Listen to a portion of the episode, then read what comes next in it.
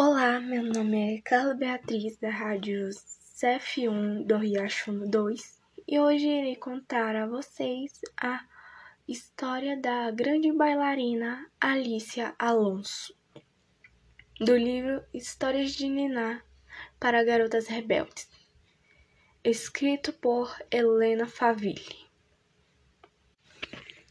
Era uma vez uma garota cega que se tornou uma grande bailarina. O nome dela era Alicia.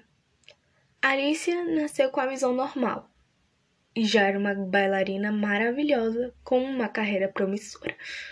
Quando adoeceu, sua visão foi piorando cada vez mais. Ela foi obrigada a ficar de cama por meses sem poder se mexer. Mas Alicia tinha que dançar. Então, dançou do único jeito que podia. Dancei na minha mente cega, imóvel, deitada, aprendi a dançar, Gisele. Um dia, a bailarina principal da cidade de Nova York se machucou. Eles chamaram Alicia para substituí-la. Ela já estava parcialmente cega. Mas como poderia recusar? O balé era Gisele. Assim que começou a dançar, a plateia se apaixonou por ela. Alicia dançou com uma graça e confiança, mesmo sem quase sem enxergar.